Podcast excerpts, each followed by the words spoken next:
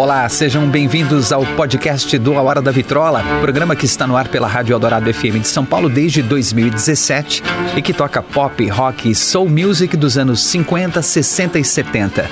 Eu sou André Góes, produtor e apresentador desse programa. A arqueologia sonora do A Hora da Vitrola agora vai um pouco mais fundo nas histórias, nos detalhes e personagens dos anos dourados da música.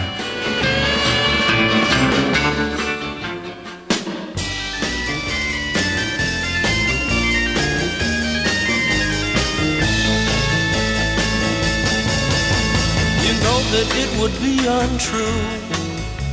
You know that I would be a liar if I was to say to you, girl, we couldn't get much higher. Conhece essa música? Sim ou com certeza? Claro que conhece, né? Será que tem alguém no mundo que não conheça essa abertura memorável de um dos maiores clássicos do rock dos anos 60? Estamos falando, claro, de Light by Fire, música do grupo norte-americano The Doors, lançada em 1967.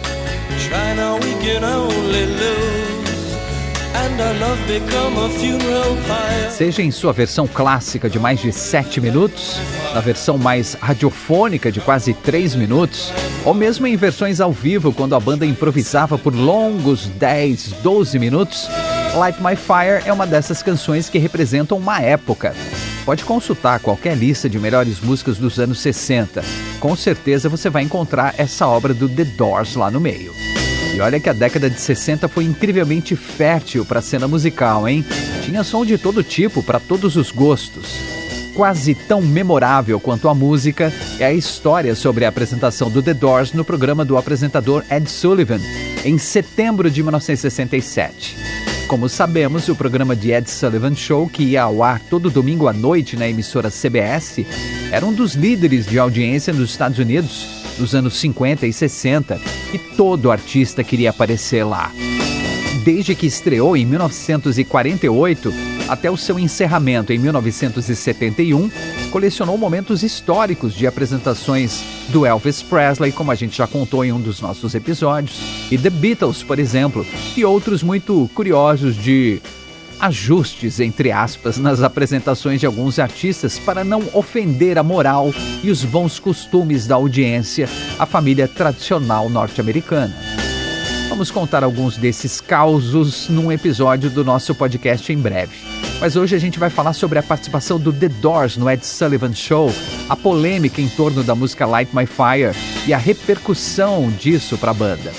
Uma única apresentação que se tornou um dos momentos mais memoráveis, tanto do programa quanto da história da TV norte-americana.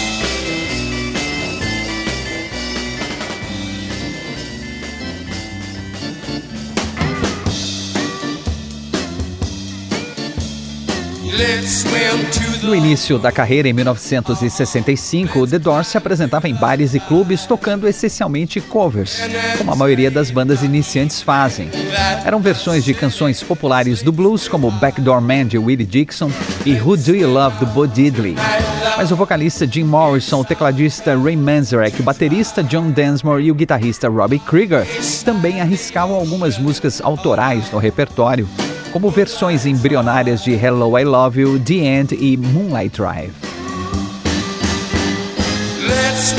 Todas as músicas foram escritas pelo Jim Morrison, que era o poeta do grupo, e depois trabalhadas e ajustadas junto com Ray Manzarek, John Densmore e Robbie Krieger. Em meados de 1966, quando The Doors já estava mais conhecido na noite da Califórnia e conseguiu uma vaga como banda residente do famoso clube Whiskey A Go Go em Hollywood, Jim Morrison pediu que os seus colegas também escrevessem músicas para terem mais material inédito e autoral nos shows. Todo mundo sabia ali que o Jim Morrison tinha talento né, para escrever, para poesia, para música, especialmente por ser um ávido leitor. Será que os outros três conseguiriam escrever alguma música boa o bastante para fazer parte do repertório da banda que The Doors estava se tornando? O guitarrista Robbie Krieger perguntou: Tá bom, então eu vou tentar compor alguma coisa, mas eu escrevo sobre o quê? E o Jim Morrison respondeu: Escreva sobre algo universal, algum tema que não vai desaparecer daqui um ou dois anos, algo que qualquer pessoa consiga entender e possa ter a sua própria interpretação. Ah, vamos ver então. Uh, tema universal, algo fácil de entender, que não seja esquecido, deixa eu ver. Universal, universo, terra, água, ar, fogo, isso, acho que é isso. Os quatro elementos? Não, só fogo. Isso, igual o Play with Fire dos Rolling Stones, que é bem legal. Fogo, fogo do amor, uma paixão ardente. O guitarrista começou então a dedilhar seu violão, depois encaixou algumas frases soltas falando sobre amor, se entregar, deixar tudo pegar fogo sem inibição. Alguns dias depois, Robbie Krieger levou o rascunho de Light My Fire com uma pegada folk para Ray Manzarek, John Densmore e Jim Morrison analisarem. Os músicos se debruçaram sobre a composição. Jim Morrison incluiu frases e expressões subjetivas como And our love become a funeral pyre. O nosso amor vai se tornar uma pira funerária. John Densmore intensificou o ritmo com uma bateria mais marcada e Ray Manzarek desenvolveu uma parte de órgão inspirada em obras de Johann Sebastian Bach. Assim que os quatro músicos ficaram satisfeitos com o resultado, eles colocaram a composição à prova em seus shows no Whisky a Go Go e o público adorou. A cada apresentação, eles tentavam algumas variações da música para aperfeiçoar o arranjo e muitas vezes estendiam a Light My Fire por 8, 9, 10 minutos, dependendo da reação do público. Em agosto de 1966, o presidente da Elektra Records, o Jack Hosman, foi ver uma apresentação dos Doors no Whisky a Go Go e ficou bem impressionado. Ele voltou no dia seguinte com o produtor Paul Rothschild e ambos gostaram muito daquele som cheio de personalidade, psicodélico, com letras poéticas e enigmáticas. Claro que o visual selvagem altamente sexualizado do Jim Morrison, sua postura rebelde e provocadora e as performances teatrais dos músicos também chamaram a atenção e a banda foi contratada uma semana depois.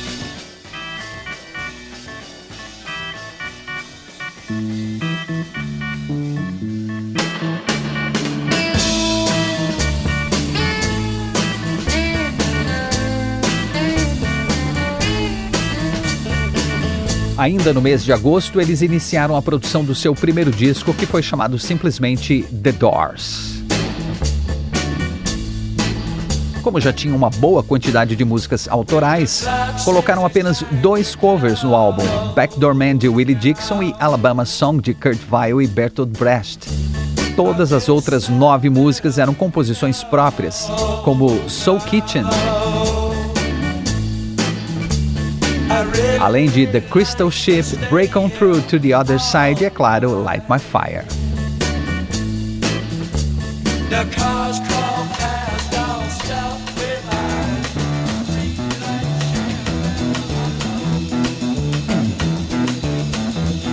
You know the day destroys the night, night divides the day.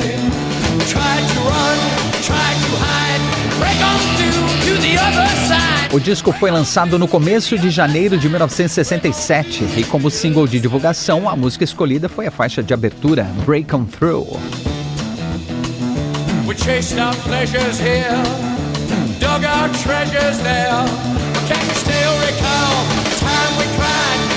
A gravadora Elektra estava apostando alto no The Doors, mas Break On Through não chamou a atenção das rádios e nem do público. Conseguiu apenas o número 126 na parada da Billboard. Era preciso então dobrar a aposta. A gravadora escolheu como segundo single de divulgação a música Light My Fire, que sempre animava o público nos shows. A música era sensacional, mas tinha um problema. A faixa ficou com 7 minutos do disco. Como fazer tocar no rádio que só aceitava músicas de no máximo 3 minutos?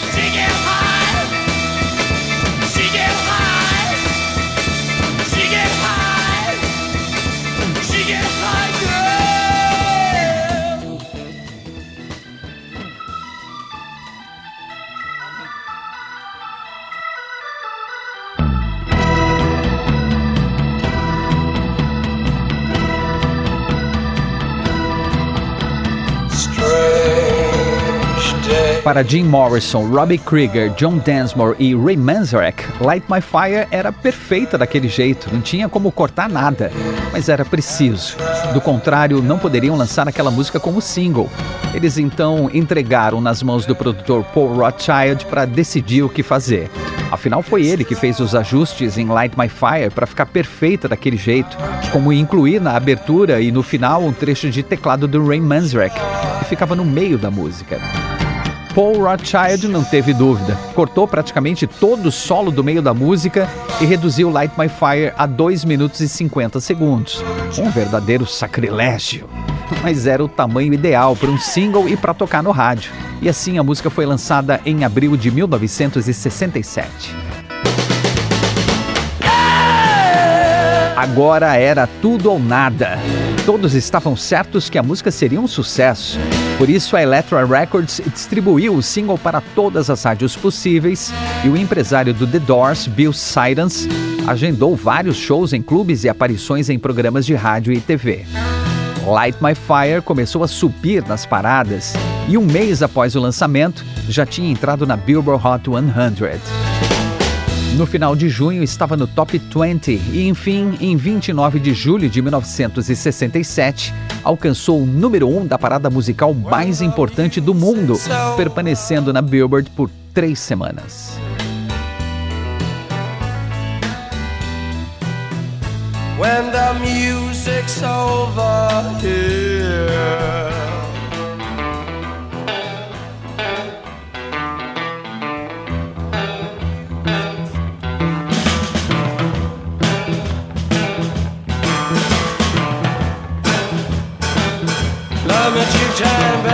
Com o sucesso da música, muitas rádios passaram a tocar também a versão completa de Light My Fire, e a audiência sempre pedia para tocar de novo e de novo.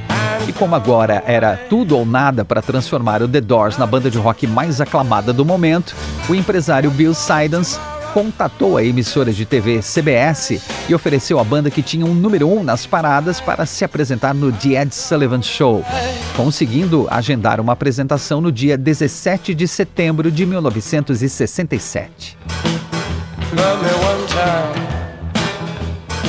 Bill Sidons não contou nada à banda porque ele queria fazer uma surpresa. Mas a estratégia não deu muito certo porque, né, todo mundo assistiu o programa do Ed Sullivan, ué. E no dia 10 de setembro, uma semana antes, os integrantes da banda viram o famoso apresentador anunciar no final do programa. Na próxima semana teremos aqui um grupo de rock da Califórnia, The Doors, tocando seu sucesso número 1, um, Light My Fire.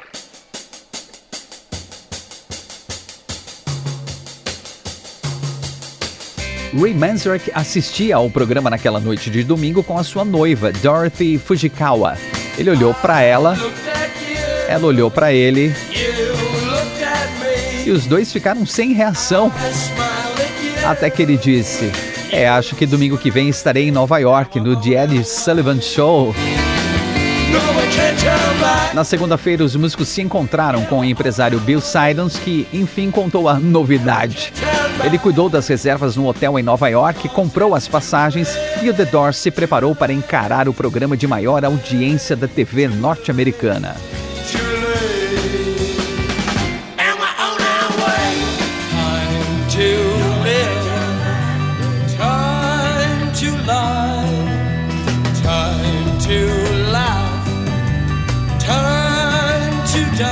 Na tarde de 17 de setembro de 1967, Jim Morrison, Ray Manzarek, Robbie Krieger e John Densmore chegaram ao estúdio da CBS e foram ensaiar as músicas People Are Strange e Light My Fire que eles iam tocar. Faltando 15 minutos para o programa começar ao vivo, o apresentador Ed Sullivan apareceu no camarim dos Doors, cumprimentou os músicos e disse: Vocês estão ótimos, hein, rapazes? Mas deviam sorrir um pouco mais, hein? O que, que vocês acham? Grupo se entreolhou. Ué, sorrir para quê? Que tipo de sugestão era essa? Especialmente vinda de Ed Sullivan, que era chamado de o cara de pedra, porque não era muito expressivo e sorria muito pouco. Assim que o Ed Sullivan saiu, foi a vez do Bob Prest, produtor do programa, entrar no camarim para falar com a banda. Ele pediu gentilmente que eles mudassem o trecho da música que dizia Girl, you couldn't get much higher porque a palavra higher, além de significar elevado, também significa doidão, chapado. Cantando dessa forma, o público podia entender que eles estavam dizendo: garota, não poderíamos ficar mais chapados. Mina, nós não vamos ficar mais doidão que isso. Isso não ia pegar bem num programa de família, né? O produtor sugeriu que eles cantassem Girl, You Couldn't Get Much Better. O grupo se entreolhou mais uma vez e todo mundo balançou a cabeça concordando. Bob Prest agradeceu com um sorriso e saiu. E assim que fechou a porta, Jim Morrison decretou: Vamos mudar porra nenhuma. Como o grupo The Doors era a última atração do programa, os músicos esperaram quase uma hora para entrar no palco. Ed Sullivan então anunciou a banda sem muita firula de forma curta e simples. Agora, The Doors, aqui estão eles com seu novo sucesso People Are Strange.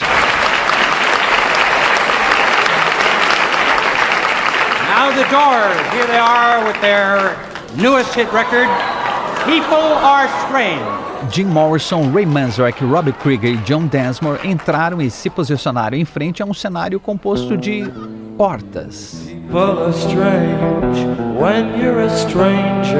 Isso mesmo, portas e mais portas cenográficas de todo tipo. The Doors tocou a nova música People Are Strange, que tinham lançado no começo de setembro, e emendou com o aguardado sucesso número 1, um, Light My Fire. When you're strange, faces come out of the rain. Jim Morrison cumpriu o prometido, não mudou nenhuma palavra da música e cantou normalmente da mesma forma que fazia nos shows.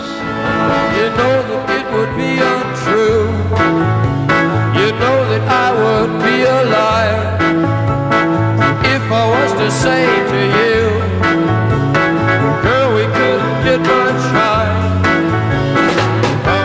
Quando a câmera captou Jim pronunciando a palavra proibida, cortou a filmagem do vocalista e passou a mostrar o restante da banda. E acabou flagrando o guitarrista Robbie Krieger dando um sorriso de cumplicidade, como se concordasse com Jim Morrison. E é claro que estava concordando, né? Quem não estava concordando e nem sorrindo era a produção do The Ed Sullivan Show. O desconforto causado pela banda foi tão grande que Ed Sullivan nem foi cumprimentar o Jim Morrison, Ray Manzarek, Robbie Krieger John Densmore, como ele fazia com todos os artistas ao final da apresentação. Elogiou rapidamente o The Doors, murmurou isso foi ótimo e chamou um comercial de ração de cachorro logo em seguida. Here's a word about a fine product.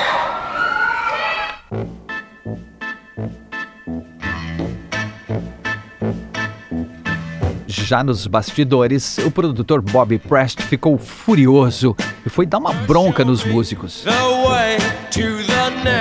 Vocês não mudaram a letra como eu pedi, e isso vai dar uma tremenda dor de cabeça. O Sr. Sullivan queria agendar mais seis apresentações com o seu grupo, mas agora ele não vai querer vocês nem pintado de ouro, tá entendendo? Vocês nunca mais vão se apresentar no The Ed Sullivan Show, nunca mais!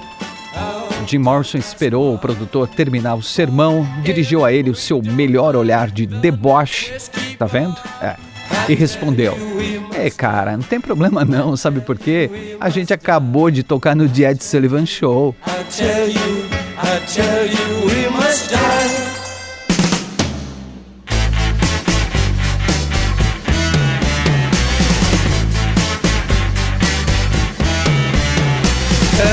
O The Doors foi banido do programa de Ed Sullivan e realmente nunca mais foi chamado para aparecer por lá, mesmo tendo colocado mais uma música no número 1 um das paradas, Hello I Love You.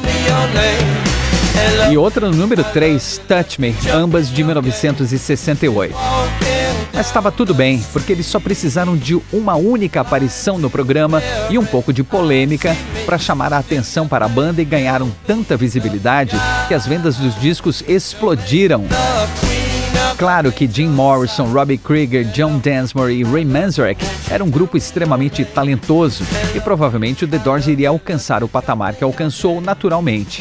Mas também é claro que esse empurrãozinho ajudou a banda a cortar caminho e ficar conhecida nacionalmente, não é?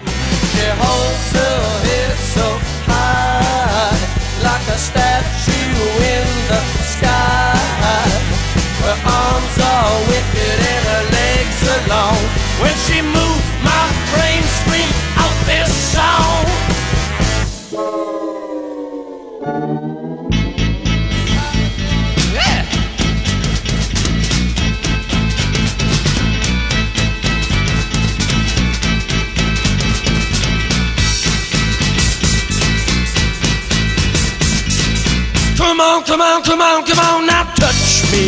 Até hoje, o The Doors é uma banda muito cultuada, mesmo tendo durado pouco mais de seis anos, encerrando as atividades pouco tempo depois da morte de Jim Morrison em 1971. O legado do grupo de rock rebelde, com músicas poéticas e enigmáticas e um som de personalidade única, segue até hoje. Com a atitude ousada no programa de Ed Sullivan Show, a banda se afirmou como um símbolo da contracultura e uma espécie de representação do abismo que separa a juventude da vida adulta ou a rebeldia moderna do conservadorismo antiquado.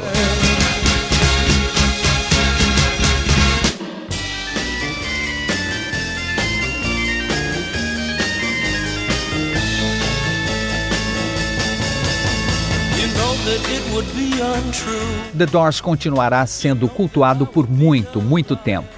A história dessa polêmica apresentação no The Ed Sullivan Show continuará sendo contada. E Light My Fire continuará tocando nas rádios, nos streamings, nas playlists de todo mundo e em vários outros lugares. Porque o guitarrista Robbie Krieger, tecladista Ray Manzarek, o baterista John Densmore e o vocalista Jim Morrison conseguiram criar uma música sobre algo universal e que não vai desaparecer daqui um ou dois anos, uma ou duas décadas ou quem sabe um ou dois séculos.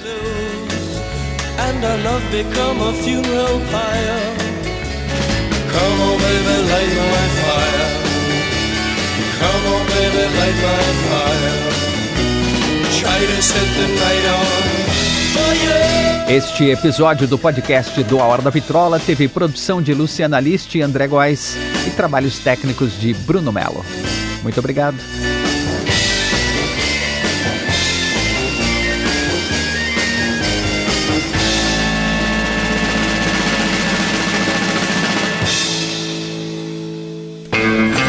Esse é o podcast do A Hora da Vitrola. Até a próxima com mais uma grande história dos anos dourados da música.